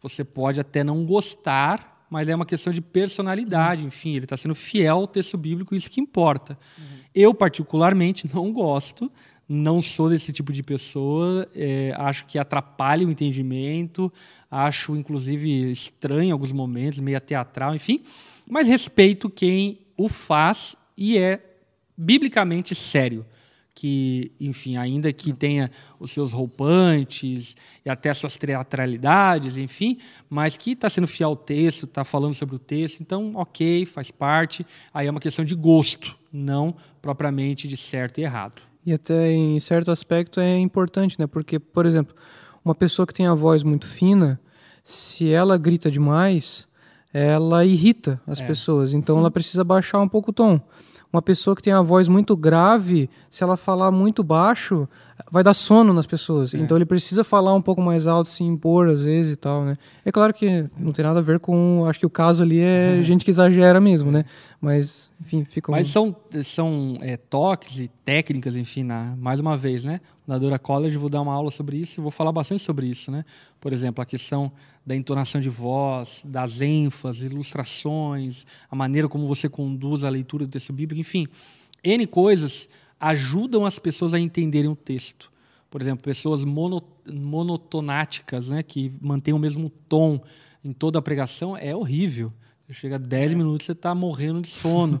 É então é uma técnica você alterar o seu tom de voz para manter a atenção das pessoas. Agora, é, pregadores que usam da gritaria, uh, enfim, tem, é, na sua grande maioria, infelizmente, são pregadores que apelam para para emoção, enfim, e acabam sendo do texto. Mas eu conheço alguns pregadores que são um pouco exagerados na sua ênfase, mas ainda assim são homens de Deus, bíblicos, e estão sendo coerentes com a palavra de Deus, e é isso que importa no fim das contas. É. Já diria o Martin Lloyd Jones, é, a pregação é, o, é, é, a, é o, é a lógica pegando fogo. Então, às vezes a lógica pegando fogo de alguns pode ser de fato berrar é. mesmo. E como e diria outros... o John Wesley, né? Uhum. Coloque fogo no seu sermão, coloque ele no fogo. É, né? isso aí. Mas assim, ó, uma. é, o, o Luca é brabo. tu não lembra, cara? A gente até fez o Pregação em Pregadores lá, cara, ele, ele tem um capítulo que ele fala sobre piada na pregação. Sim. E eu não tô lembrando o que ele diz lá, cara. Mas ele fala algo do tipo. para não forçar barra. Ele diz, para não forçar barra, mas até ele falou de um senhorzinho que contava um monte de piada na pregação. Ah, esqueci agora. Enfim, mas é uma, um exemplo é, muito mas bom é, que me É, o que ele fala é o princípio que tu explicou também, uhum. né? Tipo, não exagerar. Não exagerar. É. É. E a, o pastor falou, né, que isso tem que cooperar com o texto, tem que cooperar com, com a palavra. Não pode tirar o foco do que é mais importante no texto, né? Por exemplo, o Alex fez uma ilustração no culto de domingo sobre Matrix, que foi sensacional sensacional. Vale a pena assistir essa pregação do Alex. Ele fez uma ilustração com a Matrix que, cara, parece que encaixou assim, ó. Cara, é isso. Enfim, eu também brinquei esses Estamos dias. Estamos em uma. Matrix. Não, é, não, eu também brinquei esses dias aqui, ó, que o novo filme do Homem-Aranha, vou dar um spoiler aqui, ele ilustra, talvez, aquilo que a igreja tentou ilustrar durante séculos e não conseguiu: a doutrina da Trindade. Fica a dica. Fica a dica. É. Mas é isso aí, Vamos resumir povo. a trindade. Bom ó. demais estarmos juntos. Toda segunda-feira, 8 horas da noite, estamos aqui para te servir e, e hoje te a gente foi longe, né, Heavy? Fomos longe. Pô, voltei Caramba. de viagem, tô animado. Né? Animadão, né? né? Falar, Mais falar. três horinhas tava igual o Esdras ali. Cara, é verdade. É. E fique em pé Deus. aí onde você tá. e fique em pé. Aliás, mande foto sua em pé na frente é. da televisão, hein? Aliás, vamos, vamos fazer aqui um desafio? Vamos ver. Bate uma selfie em pé aí, ouvindo isso do Bíblia e posta. Hashtag fique em pé na igreja. Beleza? E marca a gente. Quero, quero, ver isso daí quero viralizando. Ver. Seus jaguares. Tamo junto. Deus abençoe. Segunda-feira que vem a gente tá junto aqui no Estudo Bíblico. Em breve retornaremos com Na Mesa, ainda não, mas é. aqui aceita o coração. Esse ano, temporada nova de Na Mesa vai ser bem bacana, tá bom? Aliás, eu quero só fazer um convite. Tá rolando agora uma live do Bibo com a Cauane sobre psicologia, psicoterapia e aconselhamento cristão no canal do, do, do Bibotal, que é um BTcast com a Cal. E tenho certeza que vai ser benção demais. Minha esposa, maravilhosa, né? É isso aí. Puxando sardinha. Bora! Bom demais, estamos juntos. Deus abençoe e até a próxima, gente.